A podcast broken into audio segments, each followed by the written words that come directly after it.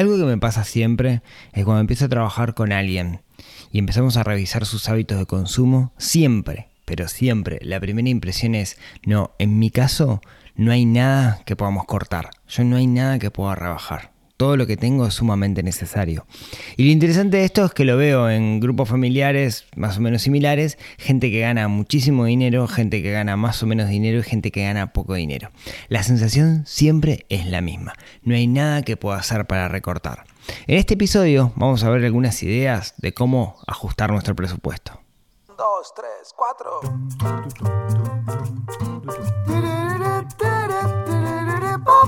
4. Neurona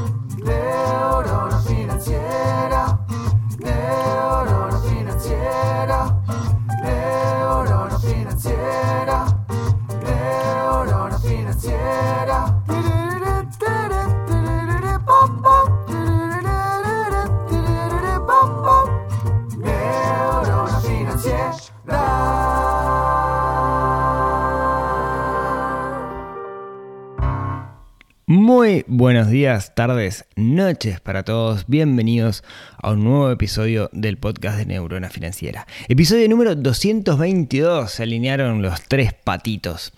Hoy vamos a estar charlando de mm, un tema súper interesante que es cómo ajustar nuestro presupuesto.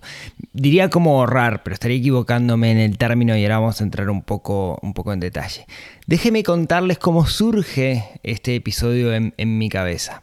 Como habrán notado, todos los que están suscriptos al newsletter de Neurona Financiera, yo usualmente todos los jueves envío un correo electrónico donde cuento algún aspecto que me parece que es, que es importante, dejo alguna reflexión, etc. Usualmente eh, recibo muchas respuestas y este jueves no mandé. ¿Por qué no mandé? Bueno, básicamente por, por dos razones. Estaba como muy enfocado trabajando en, en, en cerrar algunos detalles de, de, de, del programa del plan financiero personal. Y por otro lado, más importante aún, era el sábado le festejábamos el cumpleaños a mi hijo Maxi, que cumplía nueve años y que eh, los últimos seis meses estuvo apasionado leyendo toda la saga de, Harry Potter. Entonces decidimos hacer un cumpleaños de Harry Potter. Y fuimos un poco en contra de la norma, como solemos hacer en esta casa. Y decidimos que les íbamos a festejar el, el, cumpleaños aquí, en nuestra casa. No nos ayudó mucho el clima, pero igual la pasamos bomba. Y hicimos un cumpleaños organizado todo por nosotros, eh, enfocado en Harry Potter. Hicimos varitas, hicimos corbatas de las casas, hicimos un sombrero seleccionador. Quien sepa de que estoy hablando en, el caso de Harry Potter eh, fue, fue, muy divertido. Hicimos una clase de pociones, hicimos, jugamos Quidditch, y todo, el, todo lo armamos nosotros y también cocinamos todo para, para el para, para, el cumpleaños. Y la verdad que le metimos pienso y cariño y ahorramos un montón de dinero. A lo mejor dicho, gastamos mucho menos dinero de lo que solemos gastar de repente en otros festejos de cumpleaños, a pesar que vinieron la familia, vinieron amigos, etc. Y eso nos hizo reflexionar sobre ese concepto, ¿no? De cómo hay cosas que están normalmente aceptadas, estilo a los niños hay que festejarles el cumpleaños en un salón, este, y de repente ves niñas de 8 años bailando reggaetón y cosas por el estilo, y como que normalmente lo aceptamos, o con un cumpleaños infantil haya whisky para los adultos, cosas por el estilo, y que, de alguna manera está socialmente aceptado, pero que no nos ayudan en nuestras finanzas, ¿no? Terminamos gastando más dinero. Entonces, nos pusimos a charlar acá en, casa sobre ese tema y empezamos a hablar de cosas que uno podría llegar a hacer para, para, gastar menos dinero en el, en el, día a día, ¿no? Y, yo lo, lo, lo, me echaba con, con, esto de que siempre que me toca hablar con alguien y empezamos a trabajar sobre sus hábitos de consumo, siempre parece que hay cosas que, o mejor dicho, siempre parece que es, es, es irrecortable. Lo que yo gasto le he dado vuelta y no puedo bajar. Y siempre hay algo para bajar. Entonces, la idea de este episodio, y prometo que en algún otro momento cuento la historia del cumpleaños de Maxi, pero la idea de este episodio es hablar de algunos consejos, algunas cosas que podemos hacer para achicar un poco nuestro presupuesto. Primero, eh, la clave de todo esto, ¿no? Cuando uno construye un plan financiero personal, cuando uno tiene un plan de vida, cuando tiene un objetivo y, y usa el dinero como herramienta para conseguir ese objetivo, el ahorro nunca es guardar por guardar, no es gastar menos por gastar menos, sino que siempre está enfocado en algo, en ese plan que nosotros tenemos. Eh, usualmente cuanto más logramos ahorrar, más combustible podemos ponerle al plan, pero también pasa que cuanto más ganemos, más combustible podemos ponerle al plan. El problema es que la gente gana más y gasta más, ¿no? Ahí es donde está el, gran problema. Entonces, eh, nuestro, nuestro plan financiero, digamos, eh, tiene el ahorro como, como parte sustancial y no se trata de gastar menos por gastar menos, sino se trata de gastar menos porque lo que gasto menos yo lo pongo en un objetivo. Si ese objetivo está muy pensado en el largo plazo es difícil, el largo plazo es caprichoso. ¿no? He hablado mucho con respecto a lo que nos cuesta pensar en nosotros del, de, en, el, futuro. Entonces, está bueno también usar técnicas para que ese objetivo sea un objetivo actual o lo tengamos eh, presente. ¿sí? Bueno, dicho esto, he dicho de que no es gastar menos dinero por gastar menos dinero, sino que tiene que estar enfocado en un objetivo. Se trata básicamente de ver herramientas que nos permitan gastar menos para enfocarnos. Primero, y la clave de todo esto, el registro de gastos. El registro de gastos es lo que nos dice justamente en qué podemos gastar menos o en qué estamos gastando mucho. Un buen registro de gastos nos da una información sobre nuestra propia realidad. Entonces, si alguien me dice, Rodrigo, quiero ahorrar, ¿qué tengo que hacer? Saber en qué gastas. Esa es la clave, eso es lo primero, eso es lo más importante. Teniendo claro en qué gastamos, podemos hacer cosas puntuales. Lo que yo voy a contar es mi experiencia personal y de casos de personas con las cuales he conversado que eh, y analizado sus, sus, registros de gastos para entender cuáles eran sus hábitos de consumo. Pero de nuevo, ¿no? Es como esto súper generalista. Capaz que yo digo algo y decís, oh, eso a mí no me aplica. Y puede ser. Lo que tenemos que tener presente es que lo que nos dicen que podemos recortar es nuestro registro de gastos. Igual, a pesar de que tengamos nuestro registro de gastos, nos va a costar. Nos va a costar muchísimo. ¿Sí? Porque de nuevo, vamos a tener la sensación de que nada de lo que hacemos podemos hacerlo. Y así como, como ustedes piensan eso, sepan que yo logré bajar un 50% mi, mi, gasto cuando me vine para acá. Eh, no, no, por vivir acá, sino a costa de tomar ciertas decisiones. Y no perdí calidad de vida. ¿no? O sea, bajé 50%. Literalmente estoy gastando 50% menos de lo que gasté antes por ciertas decisiones que tomé. ¿sí? Entonces, sepan que se puede. Siempre se puede recortar. Bien. Cuando uno le pregunta a alguien en qué gasta dinero, usualmente lo primero que te viene a la mente es en el supermercado, en la alimentación. ¿Por qué? Porque vamos mucho al supermercado usualmente. Entonces, de repente no es que gastemos mucho, hay gente que sí gasta mucho, pero es como algo que tenemos súper presente, porque todos los días estamos sacando dinero de nuestro bolsillo para poner ahí.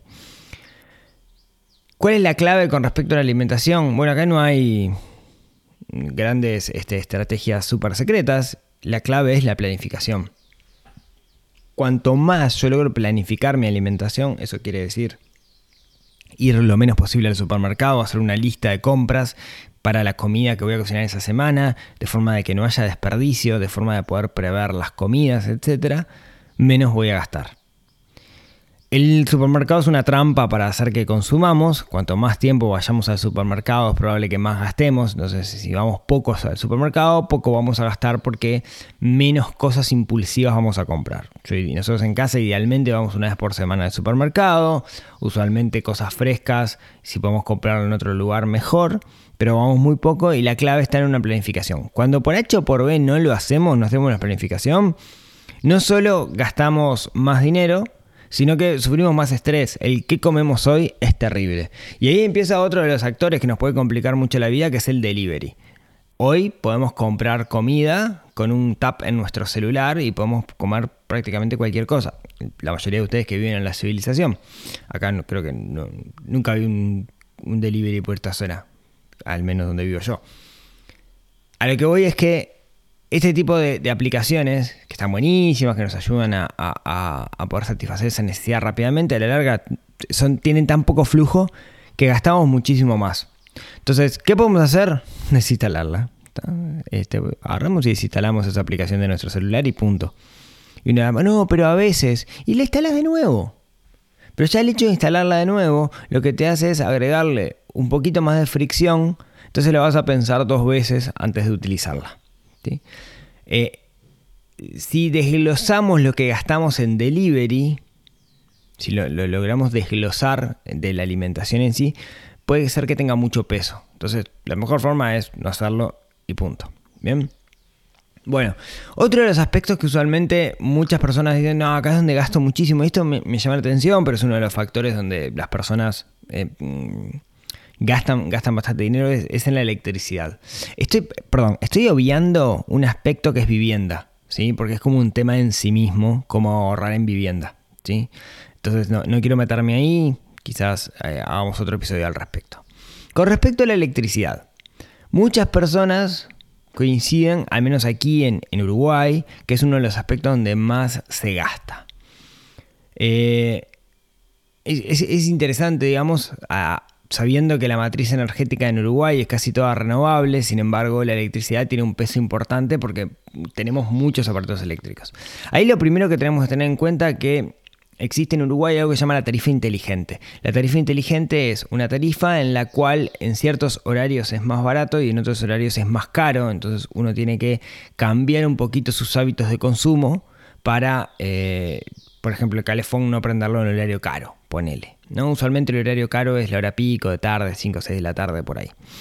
Lo interesante es que en la página de UTE, buscan tarifa inteligente en Google, tarifa inteligente UTE, les va a aparecer un, un simulador en el cual ustedes le ponen cuál es su cuenta y el simulador de forma automática les va a decir si hubieran usado el año anterior tarifa inteligente, cuánto dinero habrían ahorrado. Sin cambiar ningún hábito, ¿no? Imagínense si además logro apagar el calefón en esa hora. Eh, es como bien interesante, yo lo probé, yo pensé que no, hasta que estaba preparando este, este episodio, pensé que a mí la tarifa inteligente no me funcionaba por, por los hábitos de consumo en esta casa, que en realidad estamos todo el día. Eh, y hay maquinaria y cosas por el estilo, por el taller de aire, pero la realidad es que me dijo que sin cambiar ningún hábito ahorraría bastante dinero al año, así que vale la pena eh, analizarlo. Sí, de hecho, lo tengo que analizar cuando venga y vamos a charlar sobre, sobre ese tema, porque seguramente lo terminemos haciendo. Después lo otro que tenemos que tener en cuenta es que muchas veces la electricidad la utilizamos para calefaccionar, ¿no? Los, los hijos y queridos aire acondicionado, que es la forma, una de las formas más económicas que tenemos de calefaccionar o refrigerar. Eso, la, forma, digamos, de compensarlo y de gastar menos es tener una buena eficiencia térmica en nuestros hogares. Eso quiere decir que eh, cuanto menos pérdida de calor tengamos, menos necesario es prender el aire. ¿no? Por ejemplo, yo sé que mi casa tiene una muy buena aislación térmica. Eh, no tiene inercia térmica por el tipo de construcción. Entonces, yo sé que yo prendo un aire acondicionado y en dos minutos me calienta la casa y queda caliente. ¿no? Porque justamente tiene buena eficiencia térmica, porque no pierde aire, no pierde, no hay, agujeros, burletes y cosas por el estilo. De más está decir, luces LED, eso yo que ya creo que es, es algo que, que, lo tenemos como súper naturalizado, sin embargo cada tanto veo cosas, veo gente que sigue usando bombitas eh, eh, no, este, de tungsteno, ¿no? Estas, las comunes y corrientes, y me llama la atención. Después, eh, Ahí hay un, par de aspectos interesantes que es mucha gente que cocina tiene horno eléctrico. En mi caso particular nosotros tenemos horno eléctrico porque me gusta mucho más como, como cocina. Sé que gasta mucho más que un horno a gas o a supergas. Sin embargo tomamos la decisión consciente de tener un, horno eléctrico. Pero hoy existen alternativas. De hecho existen hasta calefones a gas o a supergas que son mucho más económicos en términos de consumo de lo que es un, un calefón, termofón o como le quieran llamar. Eh, eléctrico. ¿sí? Eso partiendo de la base, digamos, de que la electricidad tenga un peso fuerte. Otro aspecto que podemos tener en cuenta también para, para ahorrar es cuando nos endeudamos. Esto parece con, contrario a lo que uno pensaría, ¿no? Pero endeudarse en realidad nos hace gastar más. Eh, en particular, si yo me endeudo, tengo que pagar intereses, siempre, siempre y cuando, digamos, en el caso de la tarjeta de crédito no paga el total de la tarjeta o en caso de créditos de consumo. Termino gastando más porque tengo que pagar intereses. Intereses masiva. Intereses masiva más gastos administrativos o gastos ocultos que tiene quien me presta dinero. En términos generales, cuando compro algo eh, con, con un mecanismo de deuda, me termina saliendo más caro la mayoría de las veces. No solo eso, sino que además tiendo a comprar más. Estudios científicos dicen que cuando compro con mecanismo de deuda tiendo a gastar más que cuando compro con efectivo, con plata que tengo. Entonces, el hecho de endeudarnos nos hace gastar más dinero, sepámoslo. Por otro lado, y acá vienen cosas eh, discutibles, ¿no? En las familias uruguayas, en las familias, eh, sí, en particular en la familia uruguaya, una de las cosas que tiene más peso en hablando con muchas personas y viendo muchos registros es el concepto de educación, ¿no? Y esto es un tema, creo que he hablado en algún episodio al respecto. En Uruguay tenemos la, la suerte, la bondad de que tenemos una educación pública gratuita, Y que siempre tenemos la opción de llevar a nuestros hijos o adolescentes, ya sea a nivel primario, secundario o terciario, a, sin pagar, algo, algo que, sea, que sea público. Tiene mil matices esto, ¿sí? pero hay como una especie de convención social también que tenemos que ser franco y decir que es eh, la gente de clase media alta manda a sus hijos a colegios privados y la clase media baja para abajo le manda a sus hijos a colegios públicos, entonces tengo que mandar a mis hijos a colegios privados para que se rodee gente de bien y eso el día de mañana le dé herramientas, etcétera, etcétera. ¿Está? Nos guste o no nos guste, existe ese pensamiento. Eh, ¿Es así? Eh, más o menos. La realidad es que más o menos. ¿no? Yo podría contarles casos de colegios privados donde veo que el nivel educativo es súper malo y los valores que, con los que salen los niños son terribles. Y casos de colegios públicos donde el nivel es súper bueno y los niños tienen valores preciosos. Pero también está el otro lado, digamos, ¿no? Te lo puedo contar totalmente al revés. Entonces, esto es un tema, esto es un tema en su mismo, pero sepamos que siempre tenemos la opción, siempre tenemos la opción de mandar a nuestros hijos a un colegio público en el cual no tengamos que pagar. Todo lo demás es una carga que le ponemos nosotros y no quiere decir esto que queramos menos a nuestros hijos o que lo estemos sentenciando a un futuro de desgracia porque va a una institución pública. ¿Sí?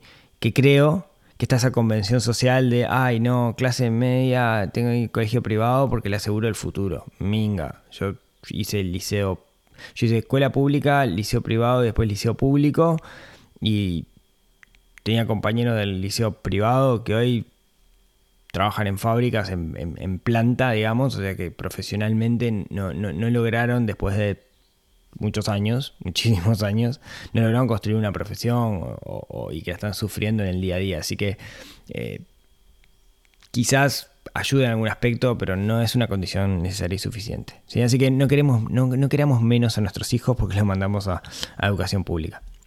Eh, esto es un tema, esto es un tema en sí mismo, pero tenemos que sincerarnos con este tema, ¿no? Creo que tenemos que sincerarnos.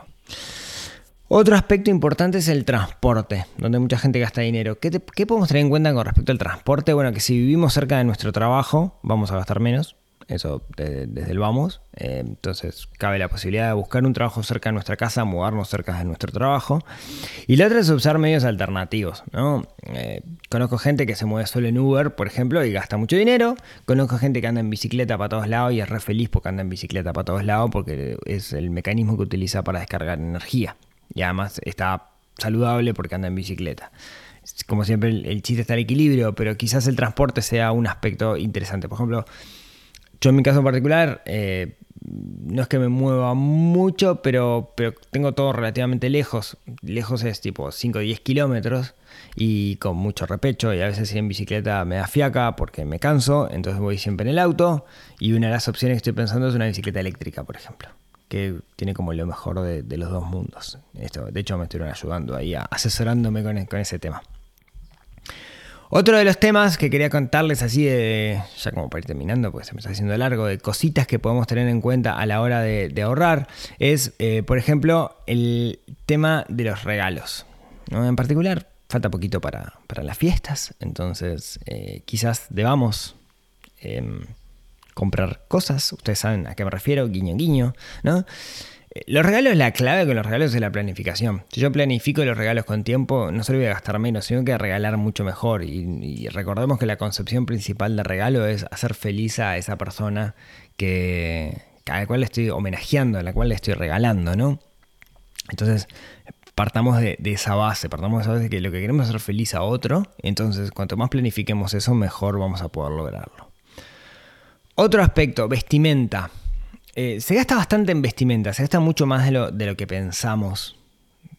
hay, hay un tema emocional con respecto a la vestimenta. Cuando vemos un maniquí con, con algo, nos vemos a nosotros mismos con ese algo y nos pegan nuestras inseguridades, en nuestro ego, etc. tengo un episodio con Noel Liñeiro donde hablamos del, del, tema de la ropa específicamente. No me acuerdo el nombre, el número, pero busquen por ahí. Eh, algunas cosas, por ejemplo, en los niños se gasta muchísimo en ropa. ¿Por qué la tienden a romper? ¿no? En particular, pantalones y cosas por el estilo. Hay algunos tips interesantes, es los second hand, ¿no? Esos lugares, nosotros hemos encontrado prendas prácticamente, eh, o prendas sin abrir, ¿no? Nuevas en second hand es común. Gente que viaja a Estados Unidos, compra cosas, no sé qué, las trae y después le queda chica porque nunca las usa. Eh, ahí nosotros los second hand, acá no hemos visto second hand en Piriápolis, pero allá en Montevideo éramos habitués de alguno y le compramos mucha ropa a los gurises ahí. Después, otro aspecto con respecto a la ropa es, eh, este es un tip mío que dos por tres me manco, es tener ropa para, para, trabajar. Yo hago mucha tarea manual, ¿no? Y a veces en el frenesí de la batalla ni me cambio y termino arruinando ropa bien en, para cortar el pasto y yo qué sé, o pintar o cosas por el estilo, ¿no? Entonces tengamos como separada nuestra ropa. Y después otra cosa no menor es, eh, creo que la, la, la ropa de calidad, ¿no? Creo que la larga termina durando más. Entonces a veces lo barato sale caro cuando, estamos hablando de ropa. ¿sí? Otro, otra cosa que también nos puede llevar a ahorrar muchísimo, hablando de esto de trabajar y de ropa de trabajo, es el, el, el, do yourself, ¿no? el hacer cosas nosotros mismos. Eh, esto también tiene un dulce equilibrio, pero mire, les cuento una historia. Yo ahora quería poner una cerámica en una pared exterior, esa que es tipo piedrita, ¿vieron? Y bueno, nunca lo había hecho en mi vida, ¿no? Y fui, fui a algún lugar que vende cerámicas, elegí la cerámica, la compré. Y cuando lo voy a buscar, le digo, bueno, para, ¿cómo, ¿cómo, pongo esto, no? Y él comenzó a explicar, bueno, lo puedes poner así, lo puedes poner así. Digo, mira que nunca lo hice. No, bueno, pero ta, ta. Me dice, pero ¿por, qué no contratas a alguien que lo haga? Y yo le digo, pero pierde la gracia, porque si lo hago yo, primero voy a aprender, ¿no? Que eso siempre es invaluable, el hecho de aprender. Y segundo, después es algo que hice yo. Eh, y además me va a salir más barato. Y bueno, ahí me tiré y estuve el fin de semana. Y me quedó relativamente bien, digamos. Eh, tengo que hacer otra pared ahora, creo que me va a quedar mejor. Así que eh, animémonos a hacer cosas, ahí vamos a poder ahorrar muchísimo dinero. Sé que hay mucha gente que escucha el podcast que le encanta hacer cosas por, por, ustedes mismos, porque me lo han comentado. Así que eh, eso es creo que una de las cosas que también nos puede ayudar muchísimo. También hay cosas que son suficientemente complejas que si no las hacemos, que a veces la queremos hacer nosotros y la terminamos arruinando. Eh, el día desarmé una máquina que se había rota y nunca la pude volver a armar, entonces ahí quizás me equivoqué. Y último, para, para terminar, una de las cosas que suele complicar más y que las personas más dicen esto es imposible de recortar son los vicios. ¿Qué tipo de vicios? Bueno, por ejemplo, los cigarros, por ejemplo, el alcohol, o por ejemplo, la comida, ¿no? El comer afuera o comer dulces y cosas por el estilo. Va mucho más allá del dinero esto. Acá empieza a jugar también el concepto de salud, cómo esto nos pega en nuestra, en nuestra salud. Eh, nada nos aportan estas cosas. Eh, ¿Es un problema tomarse una cerveza cada tanto? Bueno, no. ¿Es un problema fumar un cigarro? Capaz que sí. ¿Es un problema comer helado de postre todos los días? Y bueno, va a afectar nuestra salud más que nuestro bolsillo, pero eso va a hacer que nuestro bolsillo se afecte en el largo plazo, ¿no? Entonces el tema de los vicios es sumamente complejo. Eh, y, lo peor es que muchas veces quienes están, quienes caen en el vicio, hay otros vicios peores como el juego, ¿no? Pero quienes caen en el vicio lo ven como algo que yo controlo, yo cuando quiero lo dejo. Y no es así, ¿sí? Entonces el tema de los vicios puede ser una de las grandes, uno de los grandes problemas, que además nos vamos a hacer trampa y ni siquiera lo vamos a registrar en nuestro registro de gastos, si es que lo tenemos. Ni siquiera lo vamos a registrar. ¿Por qué? Justamente porque es un vicio. Y si lo registramos, lo que estamos haciendo lo estamos admitiendo. Y nosotros con los vicios, una de las cosas que pasa es que tendemos a pensar de que nosotros lo podemos controlar. Entonces tengamos mucho, mucho cuidado con, eso, ¿no? Tengamos mucho cuidado con, con los vicios. Y es no lo vamos a solucionar en un podcast, pero sepan que puede ser uno de los grandes problemas que nos podemos enfrentar a la hora de recortar nuestros gastos. Estas son algunas ideas que, se me ocurrieron, seguramente hay muchas más, pero lo que quiero dejar sobre todo es que para poder hacer el esfuerzo y, y hacer cada una de estas cosas, Primero necesitamos verle el valor y para eso tenemos que tener un plan, ¿no? Tenemos que encuadrar esto en un plan, en el para qué. El para qué es la clave, tengamos claro el para qué y cuando tengamos claro el para qué vamos a tener la motivación para hacer el esfuerzo, hacer los cambios necesarios en cada una de estas cosas. Muchísimas gracias por escucharme hasta acá. Recuerden que se pueden suscribir en neuronafinanciera.com para que les lleguen todos los jueves o casi todos los jueves un newsletter. En particular voy a estar contando alguna novedad interesante dentro de poquito, así que los invito a que, a que se suscriban.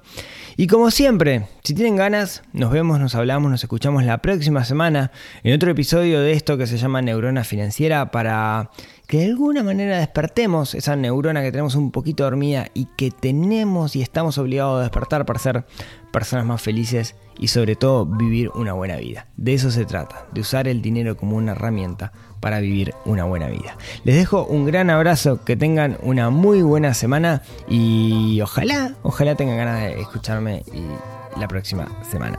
Un abrazo, chau chau.